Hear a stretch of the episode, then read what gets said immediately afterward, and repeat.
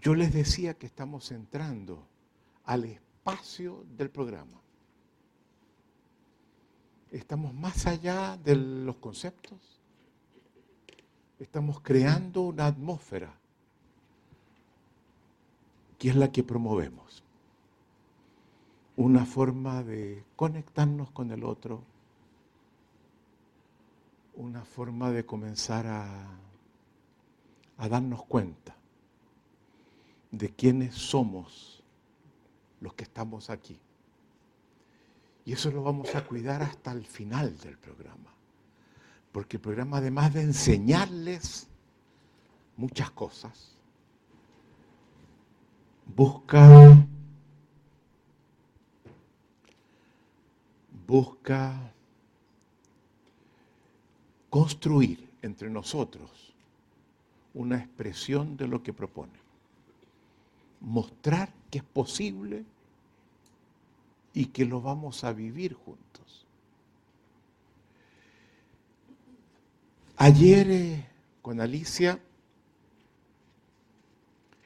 entrábamos en el tema de la escucha y del conjunto de las competencias conversacionales. ¿Se acuerdan que ayer hablábamos de ellas?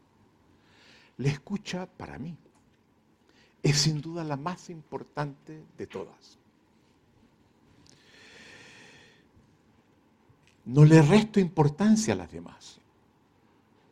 No podemos prescindir de ellas. Pero tiene un papel central. Los seres humanos somos seres sociales. Vivimos con otros. Nuestro sentido de vida depende de las relaciones que establecemos con otros. Y la escucha juega un papel central. Como les decía Alicia, para comprender cabalmente el papel de la escucha, es necesario poner en cuestión la comprensión tradicional que hemos tenido de ella, pues esta distorsiona el carácter del fenómeno. ¿Por qué es tan importante? Porque ella es el criterio principal para evaluar la calidad de una relación. Me siento escuchado. Escucho realmente al otro. Y hago las preguntas y todavía no estoy especificando qué significa eso. Voy a procurar avanzar en esa perspectiva. La escucha, como veremos, es la competencia clave de nuestra capacidad de aprendizaje. El aprendizaje se sustenta en la escucha. Y lo vamos a ver. Cuando trabajamos con equipos, con la familia, con sistemas sociales, los más chicos en los que habitamos, o los más grandes que nos contienen. La escucha es central. Cuando la escucha se rompe, se va la confianza y emerge la violencia. Y lo digo pensando en la experiencia que en América Latina tenemos tan frecuente. Cuando la violencia emerge y, destruye la convivencia. La escucha es fundamental. Es un requisito central en los equipos de alto desempeño. Yo les decía que nuestro principal programa de consultoría consiste en tomar un equipo, evaluar su nivel de desempeño y llevarlos a un nivel distinto que evaluamos y mostramos el cambio. Pero ese recorrido uno de los puntos claves, y se requiere de otros para alimentar a este, es la escucha. En el mundo de hoy, en el que han empezado a predominar los trabajadores de conocimiento, más allá de los trabajadores manuales, que además requieren tener más conocimiento que los que tenían en la época de la revolución industrial. La escucha central Hemos dicho que la escucha es activa. Hay una propuesta de la escucha activa como que eh, es una modalidad de escucha. La escucha es siempre activa. Ya Lisa les planteaba la diferencia entre escuchar y oír. Oír es recoger los sonidos que emite el otro, poder repetir las palabras que el otro dijo.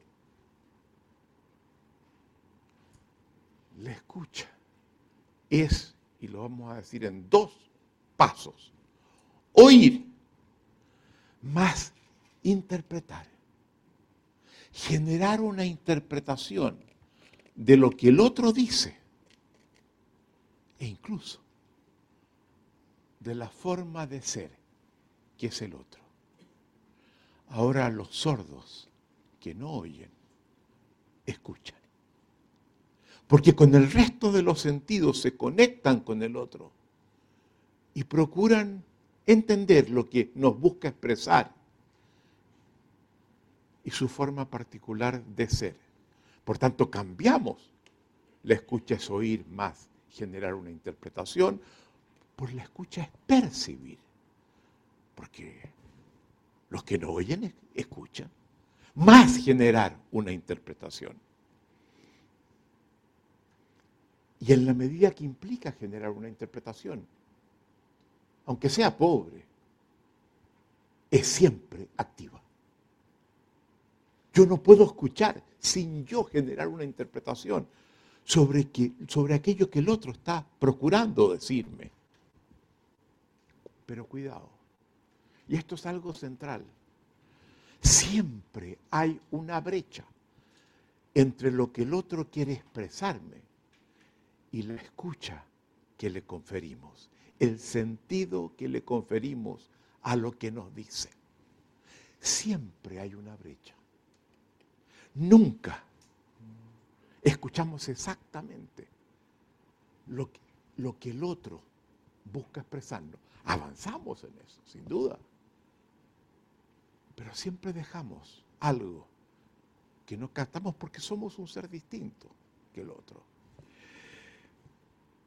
Yo estoy hablando ahora, ustedes me están escuchando, pero cada uno de ustedes me escucha distinto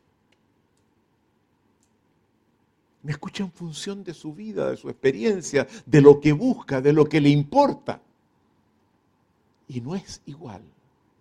Por tanto, hay una brecha entre el sentido que busca expresar quien habla y el sentido que quien está al frente, a través de su escucha me confiere. Todos escuchamos distinto. Hemos dicho que la escucha valida el habla. Yo hablo para ser escuchado. Y por tanto es el criterio básico para evaluar la efectividad de mi habla. Porque si el otro, habiendo dicho yo lo que dije, escucha algo muy distinto de lo que yo intento expresar, mi habla no fue efectiva. Entonces, la escucha es central para evaluar la efectividad de mi habla luego que hablé. Pero tuvimos una experiencia hace tiempo atrás que nos produjo un aprendizaje. Mucho de lo que nosotros aprendimos lo, aprendimos en parte con las preguntas que ustedes hacen, que nos llevan, vaya, y, con experiencias que tenemos en el despliegue de lo que hacemos. Y hace años atrás un socio nuestro, colombiano, nos, comunicó que había recibido una invitación de un gran congreso de consultoría en Suecia. Nosotros trabajamos consultoría. Y fue.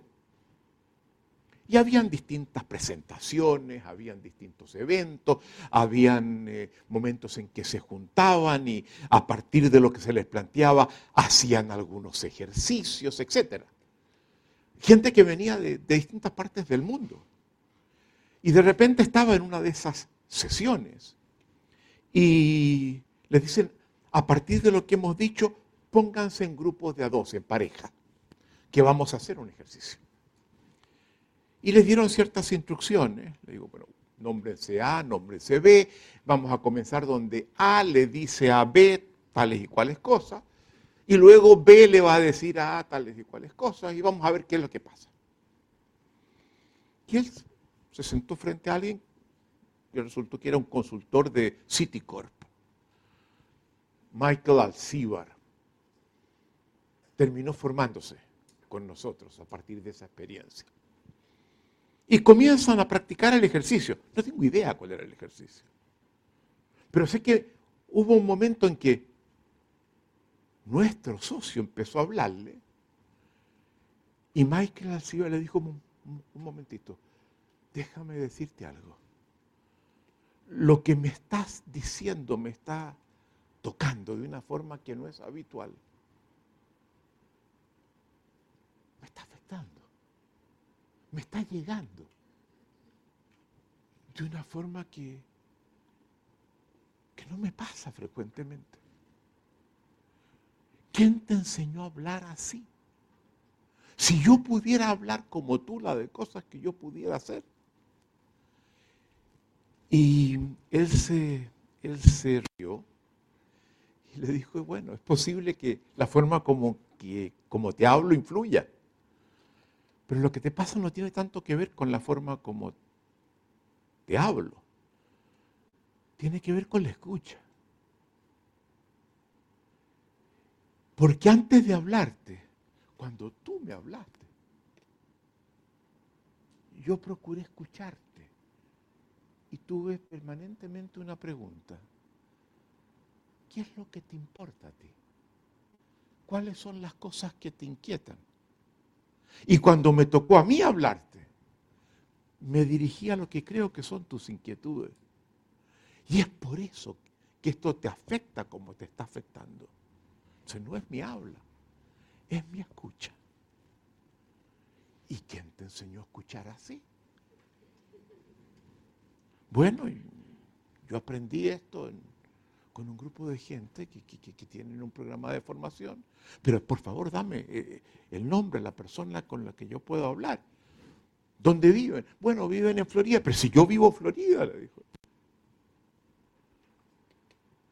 Y me llamó. Me dijo, me ha pasado esto. Y quiero formarme con ustedes. Porque esto es demasiado importante para no aprenderlo.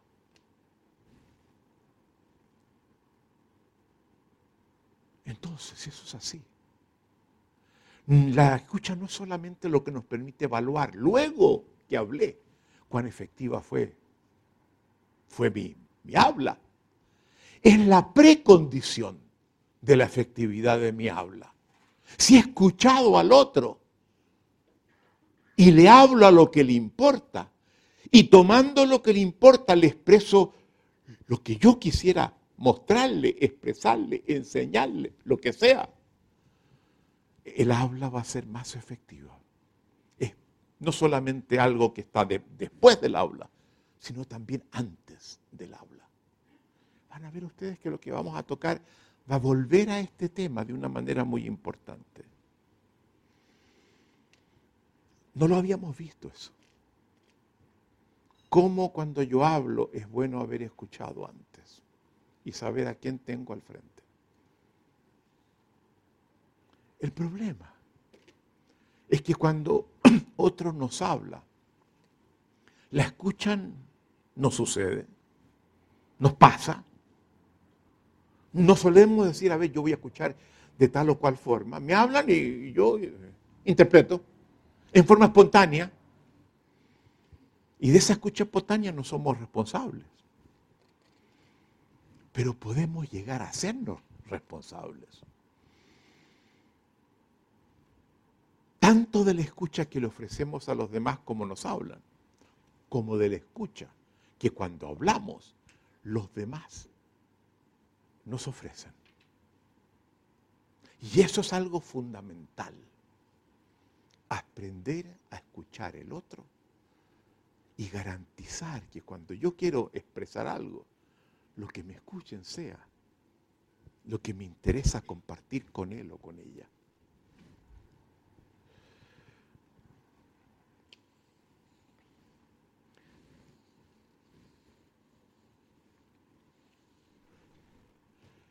¿Cómo hacerlo? Está bien todo esto, pero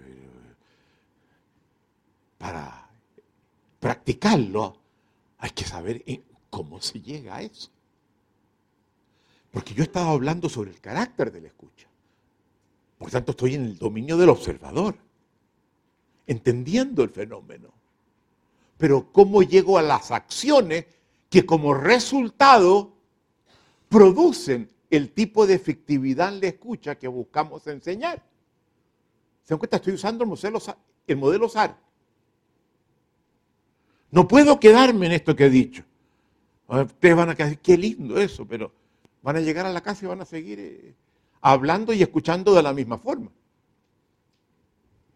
¿Verdad? Entonces, ¿cuáles son las acciones que garantizan el resultado de una escucha efectiva? Que condiciona el carácter, la calidad de las relaciones. Nada menos. Y decimos, estas acciones son dos acciones de apertura muy importante. La escucha tiene que ver con apertura. Abrirnos de dos maneras distintas. La primera, la apertura a la comprensión del otro. Sabiendo que el otro es distinto de como yo soy. Y muchas veces parte de lo que nos pasa es que escuchamos solo en función de cómo somos. Pero no nos abrimos a un otro que siempre es diferente y puede ser más o menos diferente de cómo somos. Y en esa brecha está uno de los secretos más importantes del escucho. La comprensión del otro como apertura a la diferencia que este o esta mantiene conmigo. Hasta ahora, la comunicación efectiva se ha sustentado en lo que mantenemos en común. Mientras más parecido es el otro a mí, nos escuchamos mejor. Pero eso no tiene mayor gracia.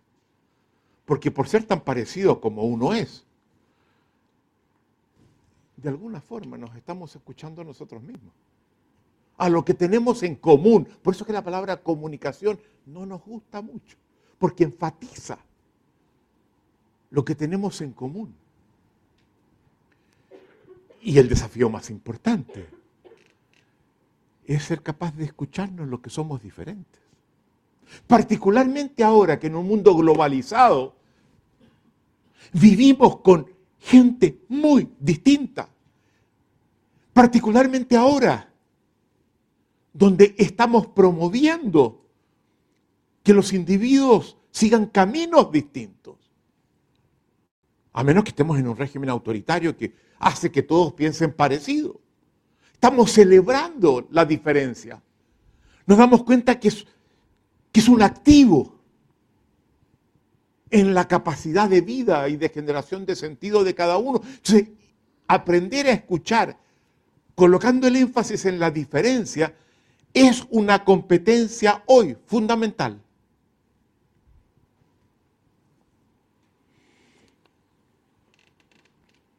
Y sucede que cuando predomina la diferencia, la comunicación se ve comprometida la confianza se rompe, surge la polarización y terminamos preservando la integración de los sistemas que compartimos a través de la violencia. La integración de los sistemas sociales en los que vivimos puede lograrse a través de la confianza mutua, aceptando nuestras diferencias y sabiendo manejarlas, o generamos la violencia. Yo hablo desde Chile. Eso nos pasó. Llegamos a un nivel de polarización, de quiebre de confianza, por razones diversas. Produjo 17 años de dictadura brutal. Una anécdota. Desfilábamos. Yo, yo era simpatizante del gobierno de Allende. Y me acuerdo caminar por una gran avenida de Santiago, Providencia, gritando, el próximo desfile lo haremos con fusiles. Rimaba bien, ¿eh? Y miro a los edificios y veía cómo bajaban las cortinas de metal en los distintos departamentos. ¿Cómo provocábamos miedo en la gente? No teníamos ningún fusil. O gritábamos al pueblo pan y pan, al rico mierda y mierda. Dense cuenta las consecuencias que tiene eso. Hubo atrocidades en ese periodo, pero nosotros contribuimos a romper la confianza. Y no solo nosotros. Del otro lado, ¿para qué hablar?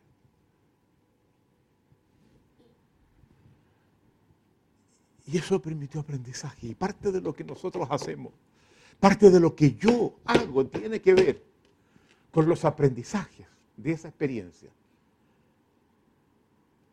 Yo fui marxista.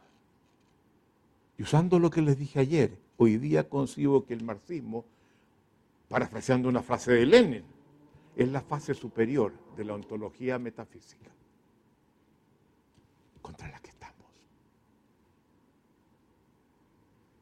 que sostiene que la verdad, en definitiva, en último término, es proletaria. La verdad proletaria.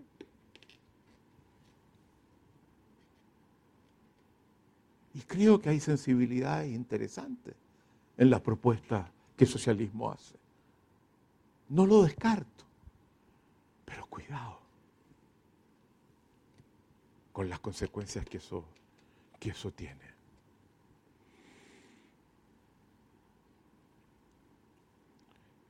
Cuando decía, lo que predomina es la diferencia. La comunicación con el otro se ve comprometida. Y reaccionamos frente a la diferencia a través de la invalidación del otro, de la descalificación cuando escuchamos que piensa distinto. Y lo hacemos sin darnos cuenta, en total inocencia. Pero lo hacemos. Por lo tanto, en esa apertura a un otro diferente, sostenemos que requiere esa escucha una disposición particular, si quieren una emocionalidad particular hacia el otro. El respeto. ¿Qué es el respeto? El respeto es la aceptación del otro como diferente legítimo en su diferencia y autónomo. Decide por sí mismo su camino a seguir, que puede ser muy distinto del mío. Y lo respeto. Lo promuevo. Eso es la democracia. El respeto es la aceptación del otro como diferente, legítimo y autónomo nuestra historia ha sido hasta ahora una historia basada en un bloqueo de nuestra capacidad de escucharnos. No sabemos escuchar nuestras diferencias sin invalidarnos. Estamos procurando hacer un cambio fundamental en la forma como nos relacionamos. Pues de no aprender a escucharnos comprometemos la subsistencia de la especie humana hoy día y de la preservación del planeta. Esto muestra el carácter profundamente ético de esta propuesta. ¿Se acuerdan? Yo les hablaba de los tres pilares. Ética, rigor conceptual y poder de transformación eficaz. Ética. Con Levinas. No la metafísica, la filosofía primera y sustenta de todo, la ética como elemento central, como sustento de la convivencia, como soporte de nuestras relaciones personales. Mantengámonos en esta primera apertura, la apertura a un otro diferente. Y eso nos permite establecer lo que llamamos una matriz básica. En el cuaderno ustedes tienen este mismo, lo que les voy a decir ahora, prefiero que me escuchen a que estén mirando simultáneamente de lo que les estoy hablando. Donde planteamos cinco niveles distintos de escucha. Uno que está en el umbral de la escucha, antes de la escucha, que es oír, o si quieren percibir el intento del otro de decirnos algo. Es el umbral. Todavía no hemos entrado al dominio de la escucha, pero es el primer nivel. Oír. Y eso implica crear las condiciones para que pueda realmente concentrarme en oírlo, en ponerle atención, en mirarlo. Porque no solamente el sonido, es también el cuerpo, es también la emocionalidad que los metafísicos despreciaban.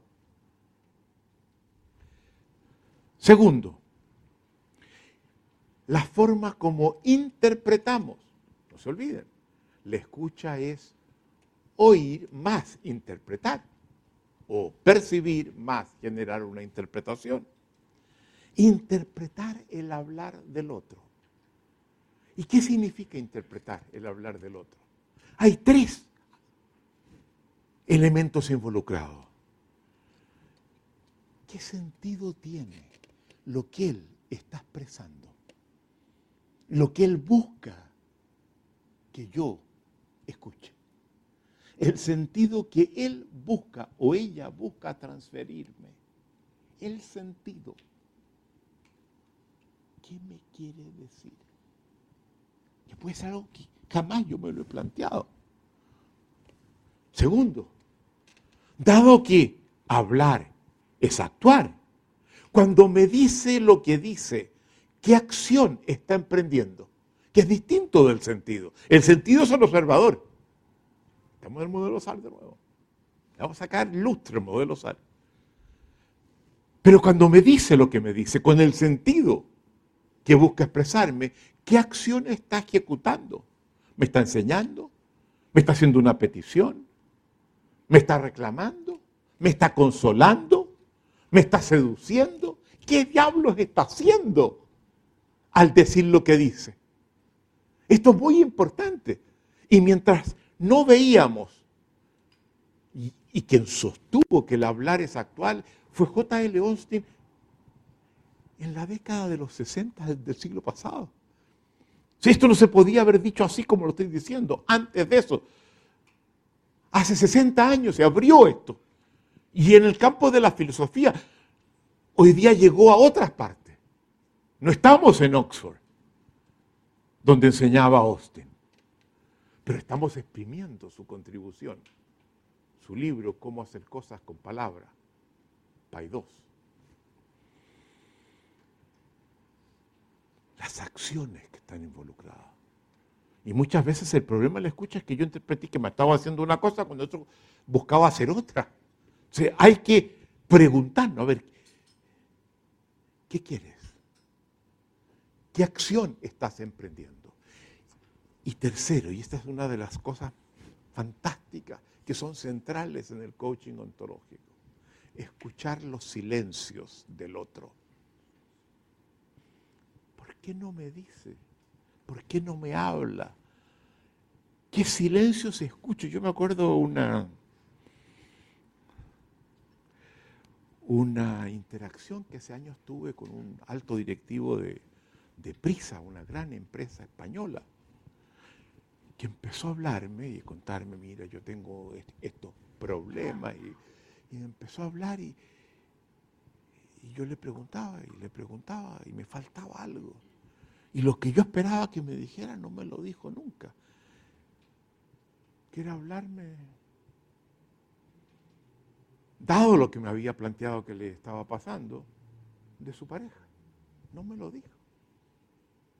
y apuntaba que el problema estaba en otra parte. Y yo le digo, a ver, espérate. Cuéntame de tu relación con tu pareja. ¿Eres diablo o qué? Me dijo. ¿Cómo sabes? ¿Por qué no la mencionas? Y el tema que me estás tocando, yo hubiese esperado que algo hubiese dicho de ella. Y ahí se quiebra. Porque estaba, eso, eso estaba en el corazón. Nunca se tocó el tema antes. Pero esa pregunta surge porque sentí el silencio. Habla de tantas cosas y uno esperaría que dijera algo y nunca lo dice. Si uno pregunta por eso. El otro queda, pero, ¿eres brujo? No. Escucho los silencios. Tercer nivel. Escuchar el observador, que es el otro. ¿Qué tipo de observadores? ¿Qué cosas le importan? ¿Qué inquietudes tiene? El tema de la inquietud lo vamos a tocar enseguida. ¿De qué busca hacerse cargo? ¿Qué lo mueve? ¿Hacia dónde quiere ir? Empezar a... Cosa que cuando yo, en función de lo que me dice, le pregunto algunas cosas para entenderlo mejor, también apunte a eso. El término de inquietud es una de las distinciones de los conceptos más importantes de la propuesta. Y vamos a hablar varias veces de ello, voy a, a decir algo más enseguida, después, cuando toque otro tema. Pero un coach va más allá. No solamente distingue las cosas que al otro le importan y que busca en su vida, también busca entender la estructura de coherencia, el tipo de persona que es el otro. Porque el otro no, es solamente una inquietud, son múltiples inquietudes que se articulan en su forma de ser. Toda forma de ser da cuenta de una estructura de coherencia, de experiencias, de trauma, de deseos, de aspiraciones, de miedos. Eso conforma una estructura de coherencia. Y para hacer coaching ontológico, la pregunta por la estructura de coherencia, que es una interpretación, y que nunca va a ser exactamente como el otro es, pero se va a acercar.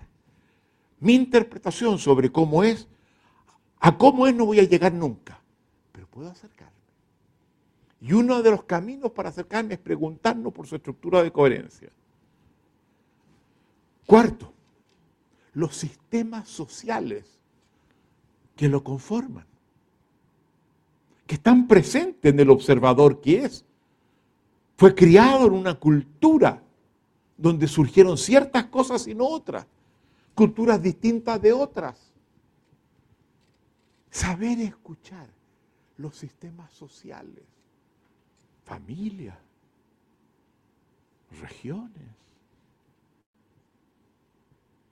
la sociedad en su conjunto. Y es muy interesante afinar esa capacidad. Yo suelo dar un, un, ejemplo. Por ejemplo, nosotros trabajamos mucho en España particularmente en el País Vasco, pero también en Andalucía, en Madrid, pero fuertemente en el País Vasco. Y me acuerdo que llegamos a, Madrid, tomamos un taxi. Y yo le pregunto al taxista, bueno, ¿y, cómo están las cosas acá? Y me mira me dice, pues normal. Normal. Sí, sí, normal. ¿Y cómo está el trabajo. ¿El trabajo? Pues normal. Normal. Sí, normal. ¿Y cómo está la familia? ¿Cómo está la vida? ¿Está bien? Pues, ¿cómo va a estar? Normal. Normal. estoy conociendo España. taxi. ¿Qué mierda es normal?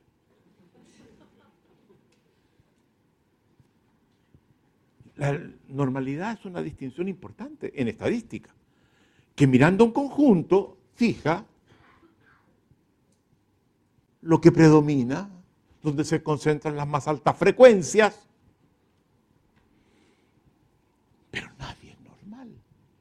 Tú no eres normal, ¿verdad? No, pues. Interesante. Y así pasa todos los países. Uno capta algo que, que contamina el alma, la forma de ser de los miembros de ese sistema. Pero hay un último punto que para mí es muy importante. Yo soy una persona que me interesa mucho el mundo de la, de la espiritualidad. Porque es la forma de entrar en el misterio de la vida, de cada uno. Y exploro formas distintas de acercarse a la espiritualidad. Y tengo una sección de mi biblioteca que es básicamente espiritualidad. Me llegan permanentemente libros sobre eso porque uno aprende mucho. Y me acuerdo que estaba leyendo un, un representante antiguo ya, de la cábala judía, que es una de las corrientes místicas más importantes del judaísmo. De una persona, de un judío que ya en el siglo XVI vivía en Safed, hoy día Israel, una ciudad al norte, cerca de la frontera con el Líbano, donde se creó una comunidad cabalística de grandes cabalistas. Este es uno de ellos. Su nombre es Moisés Cordovero, lo que hace pensar que posiblemente había emigrado de Córdoba cuando expulsaron en el siglo XV a los judíos, algunos se fueron a, distintas partes, pero algunos se fueron a, a, lo que había sido la tierra prometida. Y ahí en Safé se creó esta comunidad. Y estaba leyendo un libro de él. Y de repente dice Moisés Cordovero, el secreto de la escucha sublime es saber escuchar el bien. Un momentito. Me está dando un tipo de una sabiduría excepcional. Lo que considera ser el secreto de la escucha sublime. Y a mí que me interesa la escucha, yo quiero saber. ¿Y qué más dice? Y cambia de tema. A ver, no, no. Cordovero, no puedes hacerme esto. Me das, mencionas en una frase muy enigmática lo que llamas el secreto de la escucha sublime y no, y no me la explica. Entonces dije, a ver, voy a escribir esa frase en mi escritorio y la voy a colocar. Para ver, esperar que la frase me hable. Si él no me habló, que la frase me, lleve a alguna parte. Y la miraba y pensaba y... Es interesante, es interesante. Y de repente me digo, ah, pero se equivoca Moisés Cordovero. Porque yo conozco tanta gente que, que, que, que han querido hacerme el mal. Y veo las experiencias que, que, me, que me hirieron, que me agredieron. Y cómo, cuando miro eso, cómo, voy a escuchar el bien si querían hacerme el mal.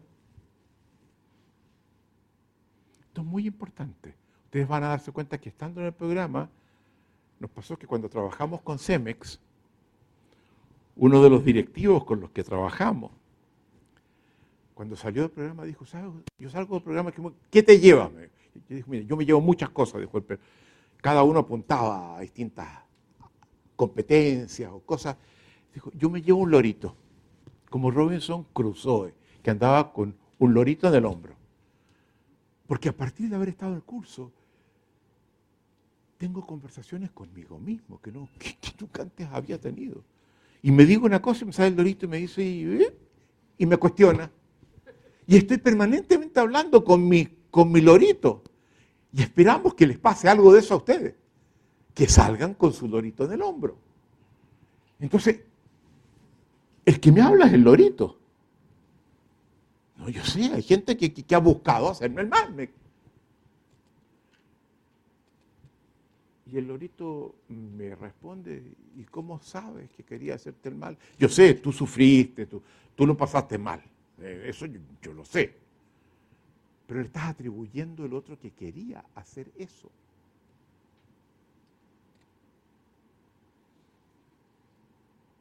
¿Sabes tú lo que quería? Y yo digo, bueno, no, no pero, pero, pero, pero era como obvio, ¿no? ¿No? El lorito es porfiado. No lo veo.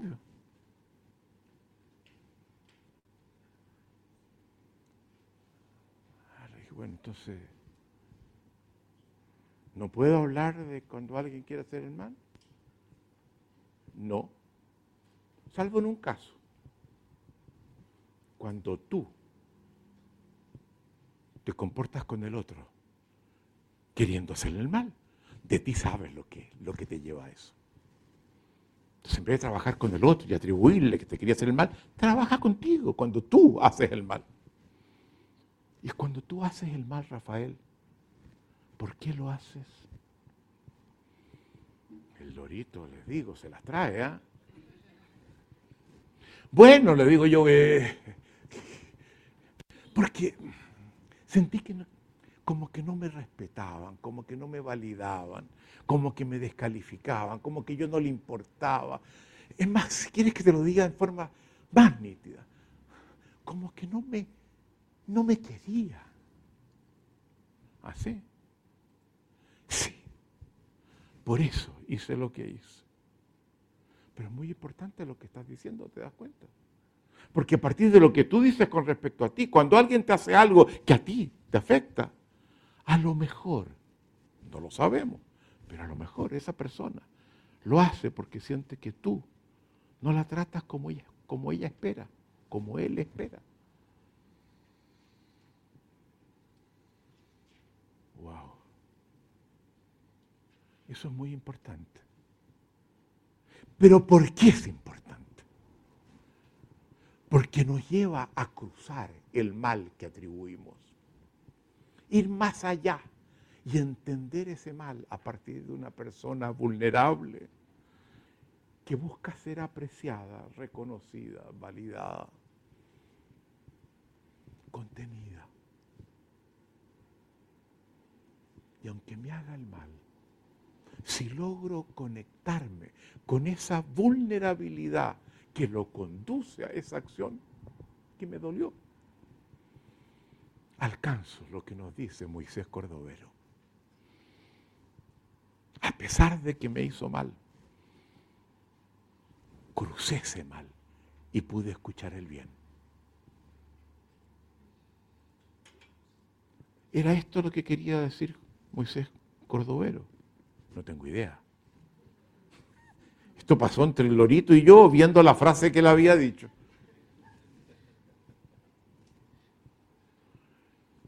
Le agradezco esa frase, porque sin ella esa experiencia no lo hubiera tenido. Y les digo, eso es algo fundamental en mi vida, hoy en día.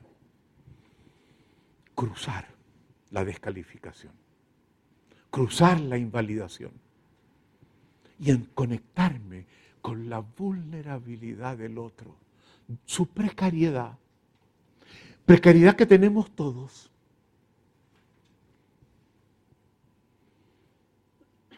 Y acercarme con compasión y mostrarle que me importa, aunque me haya procurado agredir.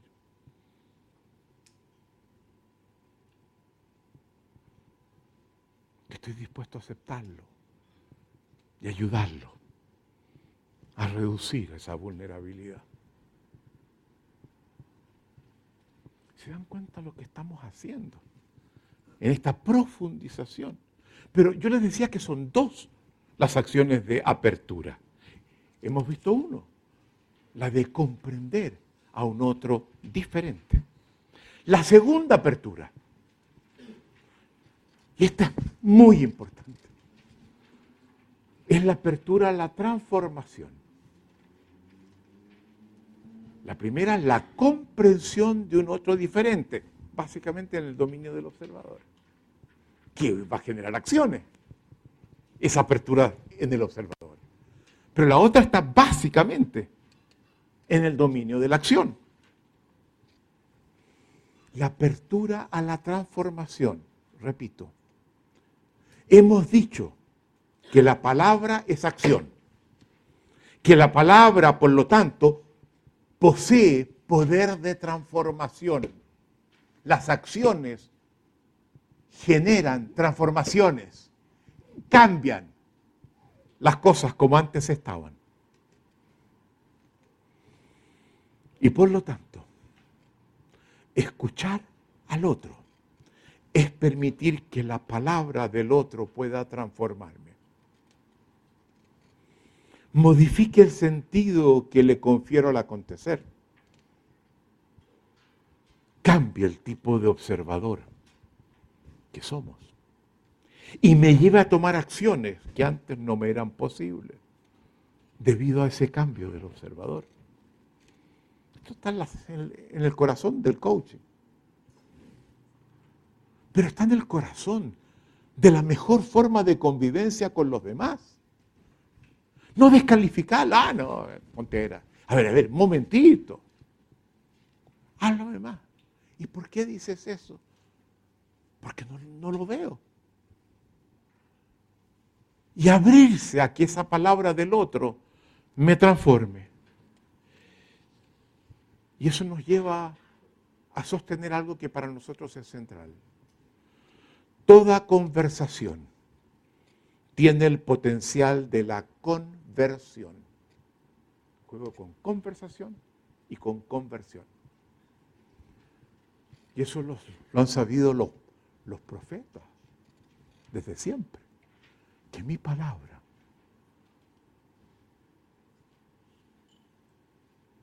puede convertir a otro, puede transformar a otro. Es más, no solamente la palabra del profeta, sino lee el Génesis en la Biblia. El Génesis 1. Uno se da cuenta que Dios crea el mundo a punta de palabras. Hágase la luz. Y la luz se hizo vemos el poder transformación de, de la palabra en el Evangelio según San Juan. En el inicio fue la palabra. Dios es el poder de la palabra y que nos hace imagen y semejanza a nosotros. ¿Qué significa eso? Que disponemos del poder de la palabra, que es lo único que sabemos de ese Dios que se nos muestra en ese texto. No sabemos qué cara tenía, de qué tamaño era, si es que tenía tamaño. Lo único que sabemos es que es un ser que dispone de poder transformación de la palabra y que de todas las creaciones que él hizo, la única que se sostiene que la hace a imagen y semejanza de él es el ser humano. ¿Y qué significa imagen si no tenemos imagen de él? Solo sabemos una cosa, que posee el poder creador de la palabra. Eso es, ¿qué otro ser vivo tiene eso? Creamos mundos. ¿Se dan cuenta las capas que todo esto tiene?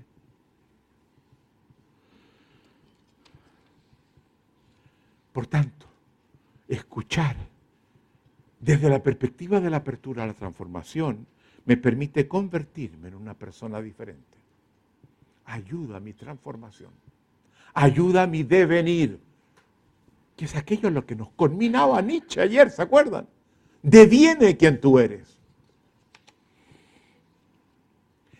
Por lo tanto, cada vez que entro en una conversación desde posiciones tomadas, sin estar abierto a cambiar, he comprometido mi escucha. Y uno de los elementos clave, yo les hablaba de, cómo nuestro producto de consultoría más importante es el crear equipos de alto desempeño. El elemento más importante es enseñarles a escucharse, a que los, las ideas del otro puedan cambiar los horizontes de posibilidades que yo antes percibía. ¡Ay! No había visto eso. ¡Wow! Al hacer eso, al desplazarme así, ya soy distinto. Ya tengo otras acciones que puedo tomar.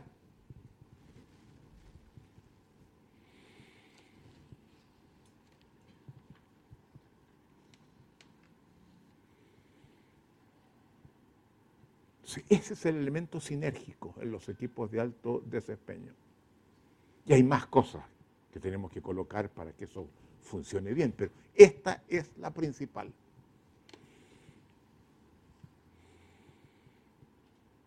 Pues expresa la capacidad de transformación que tiene ese equipo en relación a ellos mismos, para acometer las transformaciones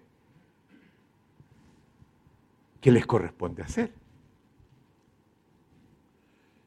Y eso es valorar la capacidad de transformación también que mi palabra puede tener en los demás. Y eso es muy importante. La escucha, sin embargo, no solo depende del oyente, del escuchador. El que juega un papel fundamental porque de él dependen estas dobles aperturas frente a la palabra del otro. La escucha es también un resultado de las acciones del orador. Miren el modelo SAR.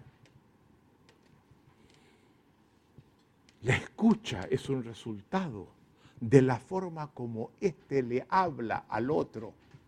Porque la forma como le hablamos al otro puede abrir o cerrar la escucha del otro. Esta fue una de las discusiones más importantes que yo tuve con un gran biólogo chileno que falleció, gran amigo nuestro, Humberto Maturana.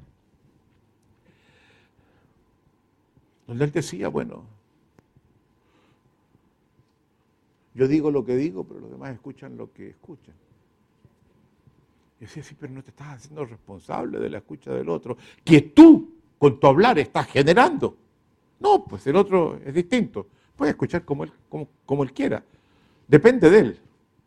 No. Depende de él, sí, también, pero también depende de ti. De cómo tú le hablas. De la emocionalidad con la que le hablas. De cómo lo miras. De cómo lo tocas cuando dices algo importante. Porque si sabes manejar eso, alguien que en principio puede haber entrado, comienza a abrirse y comienza a transformarse. Entonces tenemos que asumir responsabilidad de la escucha del otro, que es lo que no, no, hemos, no habíamos hecho nunca en la historia, porque la escucha nos sucedía, nos pasaba. En nosotros y ni nos preocupábamos de la, de la del otro. ¿Se dan cuenta?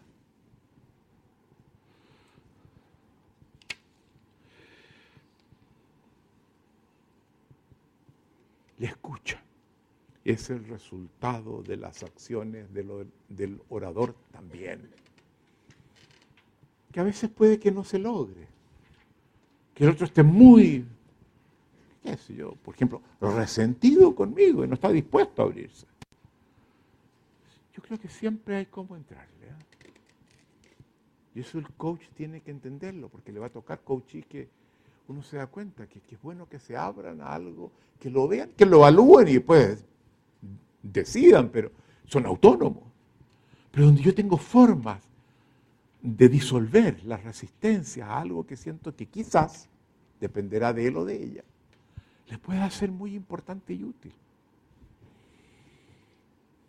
Si hablo desde el respeto, y el genuino interés por, por escuchar las inquietudes del otro, este se abrirá a escuchar lo que digo. Mi emocionalidad, tan despreciada por la ontología metafísica, es fundamental. Si hablo desde la invalidación del otro, desde la descalificación de las diferencias que tenemos, este activará sus mecanismos de defensa frente a lo que le diga. Se cerrará y dejará de escucharme.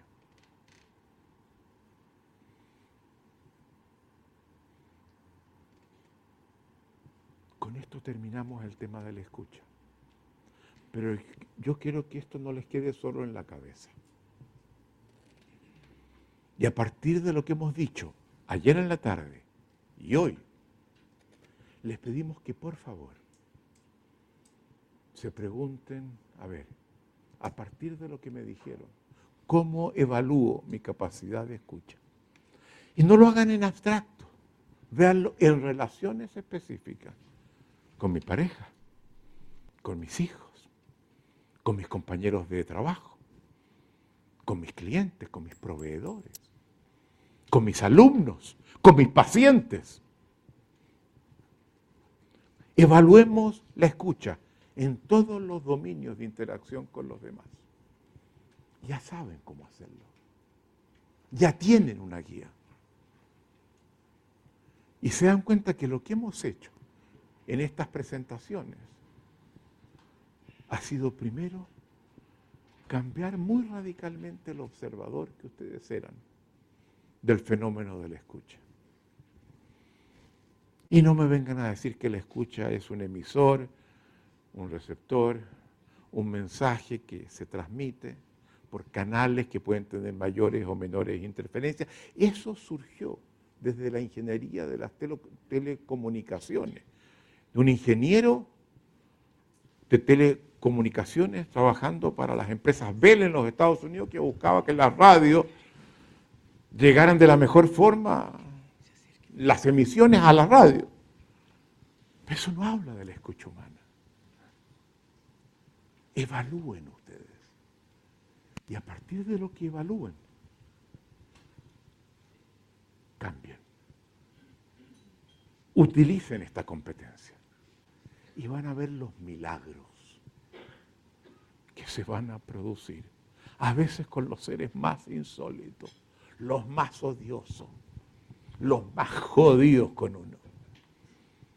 Que uno cambia y se produce milagro.